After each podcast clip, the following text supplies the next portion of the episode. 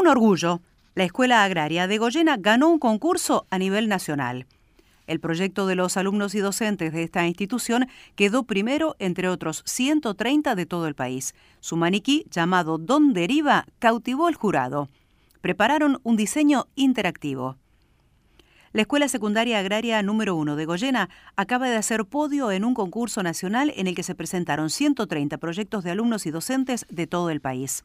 La institución había sido seleccionada entre las tres primeras, pero aún faltaba definir quién se quedaba con el primer lugar. Finalmente, el premio mayor se quedó en Goyena para orgullo de la comunidad educativa de esta escuela agraria, incluidos los padres de los alumnos que participaron del proyecto.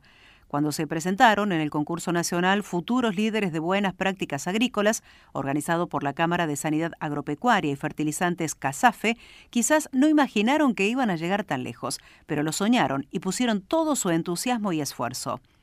Para el concurso diseñaron A Dónde Deriva. Es un maniquí interactivo, portador de códigos QR, a través de los cuales es posible acceder a videos realizados por los propios alumnos en los que explican cuáles son los elementos de protección personal necesarios a la hora de aplicar fitosanitarios. Del proyecto participaron jóvenes de cuarto y sexto año de esta institución con la guía de docentes y con el apoyo de las autoridades. Además del maniquí, diseñaron una página web para capacitar e informar acerca de buenas prácticas agrícolas y elaboraron un prototipo de mesa biológica para pequeños productores e instituciones educativas con el propósito de evitar la contaminación de las napas subterráneas. Carolina Isali, directora del establecimiento, contó que junto a otras autoridades acompañó a los chicos vía Zoom en la instancia de premiación.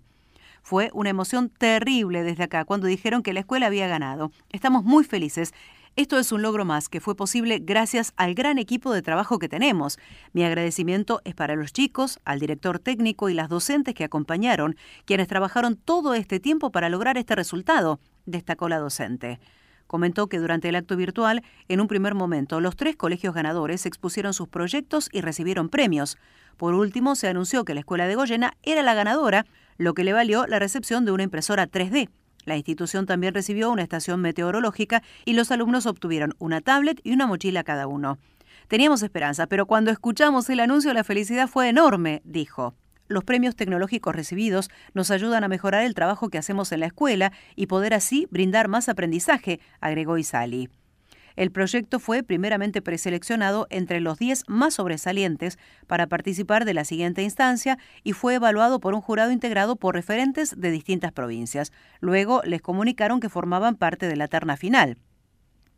El proyecto contó con la participación de alumnos de cuarto y sexto año como Nazareno Barrenechea, Agustín Rodríguez, Faustino Mascaró, Magdalena Martín, Mateo Vives y Wagner Lola. El director técnico fue el profesor Miguel Mascaró, acompañado por las profesoras María Florencia Arauz y Betina Rocha.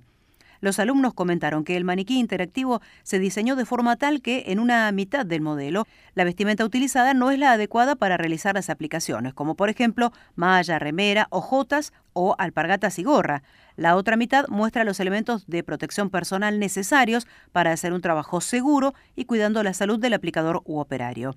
También cuenta con códigos QR que brindan información a cargo de profesionales, abarcando todos los aspectos desde el cuidado de la salud hasta el medio que los rodea. Este maniquí se trasladará a distintos lugares como instituciones educativas, cooperativas y demás, con la ventaja de que los códigos QR se pueden adaptar según el público y la institución a la que se destine. Así se podrá lograr una mayor eficiencia en el objetivo que busca Don Deriva, que es atraer, capacitar y concientizar. El alumno Nazareno Barrenechea explicó que la mesa biológica es utilizada para la carga y lavado de una mochila pulverizadora, evitando derrames en el suelo y la posterior contaminación de las napas. Su principal objetivo es cuidar el medio ambiente. Contiene una biomezcla compuesta por un 50% de material vegetal, 25% de compost y un 25% de suelo, constituyendo un sistema que favorece el crecimiento de microorganismos que degradan biológicamente a los fitosanitarios. Por su parte, la estudiante Lola Wagner contó que el proyecto promueve el uso de equipo de protección personal, capucha y antiparras, máscara respiratoria, mameluco impermeable, delantal impermeable, guantes y botas de goma. En tanto, Faustino Máscaro expresó su satisfacción y orgullo de representar a la escuela a nivel nacional y por ser agente concientizador de buenas prácticas agropecuarias. Además, Agustín Rodríguez remarcó el impacto en el ámbito escolar y en la comunidad y Magdalena Martín comentó que aprendieron a manipular correctamente los productos fitosanitarios sin estar expuestos al contacto directo con ellos para bien de la salud y el medio ambiente. ¿Qué son las buenas prácticas agrícolas?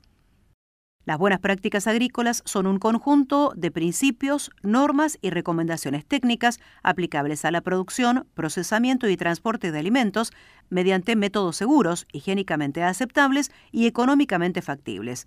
Para implementar las BPA, como se las denomina, buenas prácticas agrícolas, se debe tener en cuenta los distintos elementos que conforman el sistema productivo con el fin de alcanzar el objetivo final.